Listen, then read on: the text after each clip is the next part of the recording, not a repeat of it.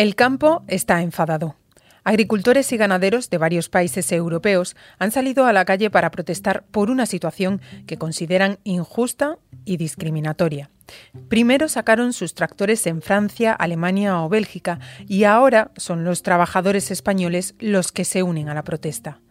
¿Por qué y qué consecuencias puede tener? Soy María Hernández y estás escuchando el podcast de Economía de Actualidad Económica.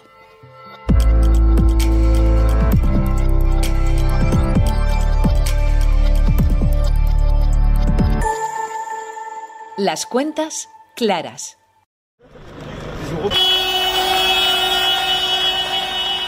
Así suenan las protestas del sector primario en Europa. Los agricultores han sacado sus tractores a la calle y los ganaderos se han unido a esas protestas en una oleada de manifestaciones que recorre países como Francia, Alemania o Bélgica y que se han contagiado a otros lugares como España. Hay enfado con la Unión Europea y se está generando malestar incluso entre los propios países miembros. De hecho, hemos visto estos días cómo agricultores y camioneros españoles han sido atacados en territorio francés. Le he pedido a David Vigario, periodista de El Mundo que está siguiendo esta información, que me explique y que me ayude a entender qué hay detrás de esos ataques. No hay un solo dato objetivo para ello. El problema de fondo es que da toda la impresión de que se ha aprovechado este problema coyuntural de todos los agricultores y ganaderos de Europa para que los franceses, empezaron los políticos, luego algunos programas de televisión y ha llegado los propios agricultores, arremetan contra los productos nacionales simple y llanamente porque desde España se están haciendo las cosas bien, muy bien, en planificación, en trabajo, y además tenemos una cosa con eh, la que no cuentan los demás países y tampoco Francia, que es nuestro clima. Aquí podemos producir, sobre todo en el levante español, porque se ha hecho una inversión muy importante y porque hay hasta estudios tecnológicos que son la envidia en todo el mundo a la hora de producir y de ahorrar costes en los invernaderos, Almería, Murcia, que están dando una excelente calidad de frutas, de hortalizas, también en otras partes de España de vino a granel, incluso de aceite de oliva, que se está exportando y que se está comprando mucho en los lineales franceses. Y ese es el verdadero problema, que estamos cada vez más copando el mercado francés.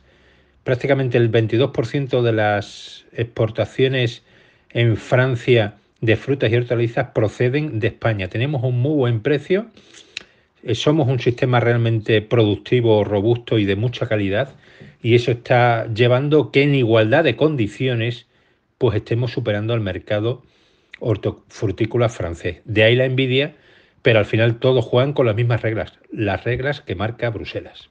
¿Hay algún balance o alguna estimación económica, por ejemplo, de los daños y las pérdidas que están provocando esos ataques? Nuestros transportistas sobre todo están llevando en estos momentos del año, en pleno invierno, mucha fruta y mucha hortaliza. Fundamentalmente brócoli, que se produce en, especialmente en Murcia. Me cuentan desde allí que prácticamente el 40% de la producción normal no ha podido acceder a mm, los contratos y finalmente ser puestos a la venta en Francia en la última semana. Una estimación económica objetiva y real y ya evaluada por los productores españoles no hay exactamente y decir una cifra eh, realmente no sería mm, atenernos a la realidad pero sí es cierto que si se van acumulando las semanas, las pérdidas ya podrían ser millonarias. Todo depende también, además, de en cuánto está el precio de esa semana, en este caso del brócoli, que insisto que es el mayor afectado, pero no nos podemos aventurar a dar una cifra, pero sí es cierto que ya empieza a haber preocupación en el sector agroalimentario y también y fundamentalmente en el sector del transporte. Por eso que en las últimas horas está habiendo contactos entre ambos sectores para que seguramente ya la próxima semana esas manifestaciones que han anunciado los agricultores y ganaderos también se le una el sector del transporte en nuestro país que está siendo también vilipendiado en nuestras fronteras o en las fronteras de acceso a Francia. Pero este clima no es algo exclusivo de Francia. Desde antes de Navidad ya se estaban produciendo protestas en otros países, así que vayamos al fondo de la cuestión. ¿Cuál es el origen del malestar de los agricultores y los ganaderos en Europa? Desde antes incluso de la guerra de Ucrania y luego incrementado lógicamente, hay un problema grave con los precios de los insumos, es decir, con el precio, lo que le cuesta al agricultor y al ganadero producir sus alimentos porque han subido extraordinariamente los costes de producción, las tarifas eléctricas, el gasóleo e incluso también se quejan aquí en España de los costes de la mano de obra. Todos sabemos que se ha subido en los últimos años y de forma bastante notable el salario mínimo interprofesional y lo que ellos se quejan, que, no se niegan a pagar ese salario mínimo interprofesional, sino lo que luego acarrean esos impuestos. Eso por un lado afecta en mayor o menor medida a toda Europa. La subida de los costes de producción se ha disparado en torno al 20% o más en los últimos dos, tres años. Pero sin duda el otro foco tan importante o más como este es las exigencias cada vez más importantes y obligatorias a la hora de cobrar las ayudas de la PAC de la Unión Europea que imponen a los agricultores y ganaderos las obligaciones medioambientales. Eso no había ocurrido hasta ahora nunca, pero en este periodo de la paz, que entró en vigor el año pasado, ya no se cobra parte de esa ayuda si tú en tus cultivos no pones en marcha severas medidas contra las emisiones de CO2 en un contexto donde los agricultores están perdiendo dinero, donde no son rentables sus producciones, ahora tener que invertir para reducir esos daños medioambientales, para poder cobrar las ayudas de la paz, les parece absolutamente excesivo y sobre todo no pactado con quienes realmente conocen el campo, que son con las personas y con los que están allí a diario.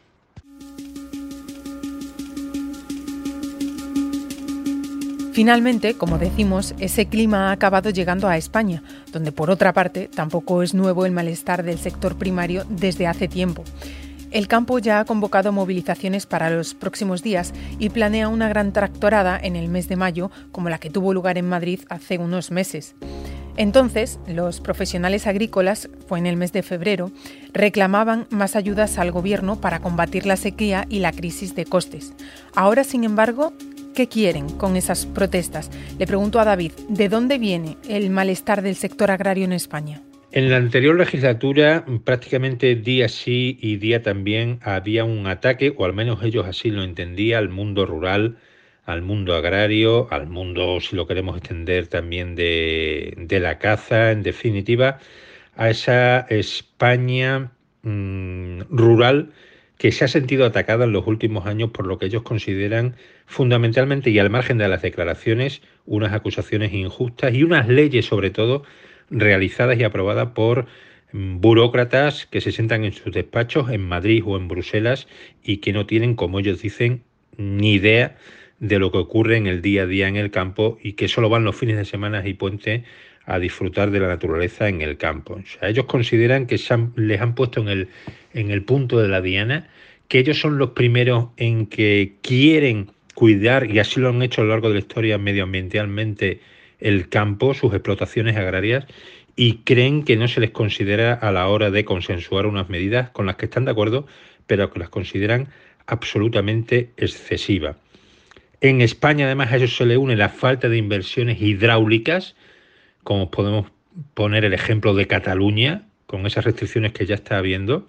Y en otras zonas de España sí que ha llovido, por ejemplo, en este otoño y en el comienzo del invierno, pero la falta de inversión en infraestructuras hidráulicas conlleva a que prácticamente no ha habido posibilidad de acoger ese agua por encima de los embalses ya construidos hace muchísimos años, pero se necesita una inversión en este tipo de infraestructura mucho más potente y lo que es peor, que no se mueve nada en materia hidráulica desde hace mucho tiempo. Por lo tanto, todo ese coste unido, salario mínimo interprofesional, leyes excesivas, burocracia y una legislación absolutamente exigente medioambientalmente, le lleva a ser un coste que vuelve a poner a los agricultores y ganaderos españoles con los tractores en la calle. Y mientras Francia culpa a España, los países del sur de Europa, como la propia España o como Italia, culpan a países más al sur, como Marruecos o como Egipto, entre otros, a los que acusan de competencia desleal. Le pregunto por esto a David, ¿realmente hay una competencia desigual entre esos países y los países europeos? ¿Hay desigualdad de condiciones? Si quieres que te confirme si se puede generalizar que la sandía, que el melón, que la miel, que el arroz, estos dos últimos elementos procedentes de los países asiáticos, los anteriores fundamentalmente de Marruecos, que llegan y que inundan Europa y España, tienen peor calidad que los españoles? Eso no se atreve incluso los propios agricultores a decirlo. Lo que sí dicen, lo que sí dicen, que efectivamente hay una competencia desleal, pero por varias cuestiones. Uno, se oculta el etiquetado. Tú vas a cualquier cadena alimentaria supermercado español y te cuesta diferenciar si coges una sandía o si eliges una sandía española o de Marruecos. Tienes que buscar muy bien para saber de dónde viene la procedencia, al igual que por ejemplo los plátanos o el arroz que viene de países asiáticos o la miel que la producimos y muy de en muy buena calidad en nuestro país. Ese es el primer problema, el etiquetado por encima de otras cuestiones que se quejan los agricultores españoles. Segundo problema, la mano de obra. No es lo mismo pagar a los trabajadores del campo en España con los costes que eso conlleva que la mano de obra que hay en estos países. Mucho más barata. No sabemos exactamente en qué condiciones laborales, número de horas, derechos de los trabajadores. Yo creo que no hay que ser muy espabilado para confirmar que nuestros derechos laborales no tienen nada que ver con los países anteriormente citados. Y una tercera cuestión, es verdad que es muy difícil, sobre todo en los puertos, controlar si este tipo de mercancía que llega ha pasado y tiene y se le hace unos controles rigurosos de calidad sanitaria. Pondríamos la mano en el fuego por todos. Ya ha habido casos en el último año donde se ha demostrado que algunos, digo algunos productos marroquíes, pues eh, incluso se les ha abierto expedientes del lugar de procedencia, pero no porque no cumplían los mínimos exigibles. Ahora, tampoco se puede concluir que si tú te comes una sandía en verano o antes, porque llegan a nuestro país bastante antes que en verano, sea de mucha peor calidad o te vaya a ocurrir algo que si con respecto a si te comes una española. Eso en la mayoría de los casos no es así, pero que si hay una diferencia y una competencia desleal en todo lo que te he contado, eso es seguro. Etiquetado, mano de obra y control sanitario son los principales problemas con esta competencia desleal que sí tenemos con terceros países. El sector primario en España se queja de que las políticas actuales hacen imposible la rentabilidad de las explotaciones agrarias y ganaderas. Pero claro, esto contrasta con la subida de precios que los consumidores nos encontramos en muchos de esos productos cuando vamos al supermercado. ¿De dónde viene esa diferencia si el precio que pagamos en el súper no llega a los agricultores y a los ganaderos? ¿En qué parte de la cadena dónde se encarecen los productos que cultivan y que crían en el sector primario? Es verdad que llama mucho la atención cuando vemos publicado la diferencia abismal que existe entre los precios en origen de prácticamente todos los productos con respecto a lo que luego pagamos por ello los consumidores en los supermercados. Pero hay que tener en cuenta varias cuestiones de esa ley de la cadena alimentaria que se aprobó en nuestro país en la pasada legislatura, pero que no termina de funcionar al menos óptimamente o con las expectativas que se habían creado. Porque desde que cualquier producto sale de las manos del agricultor hasta que llega al lineal, pues pasa por, por muchas manos. Y ese es otro de los problemas transportistas, industria, el propio supermercado que tiene que pagar a sus empleados, impuestos, porque el consumidor cuando paga, si ve la factura, ve reflejado que eh, ese alimento lleva consigo un alto porcentaje de, de tasa de impuestos. ¿no? Por lo tanto, y sobre todo, hay muchas bocas que alimentar dentro de esa cadena alimentaria mucho empleo que genera, que esto también es positivo, y por lo tanto no es tan fácil y tan visible como decir nos cuesta un tomate 0,20 mm, euros un kilo de tomate y luego pagamos por él, que es verdad y es abusivo, más de 3 euros en cualquier cadena. Eso es verdad, pero es verdad también que tenemos que pagar a la industria que los empaqueta, al, al, plástico y ponemos un impuesto al plástico, tenemos que pagar la mano de obra, tenemos que pagar al conductor y luego hay otro problema añadido, que hay mucho monopolio dentro de esa cadena. Es decir, que mm, muchos industriales, por llamarlos de alguna manera, llegan al campo, compran prácticamente a granel y les dice o quieres este precio o no lo compro y me voy a la finca de al lado. Y al final los agricultores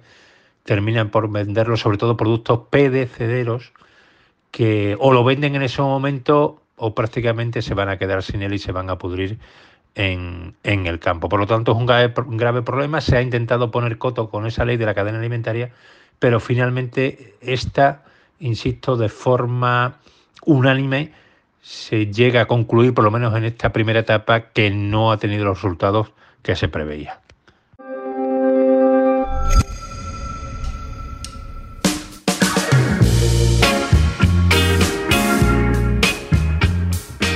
Hasta aquí el episodio de esta semana. Ya sabes que puedes seguir toda la actualidad sobre economía y sobre información general en el mundo, actualidad económica y nuestras redes sociales. Carlos Sonetti se ha encargado del montaje y nosotros volvemos el lunes. Gracias por escucharnos.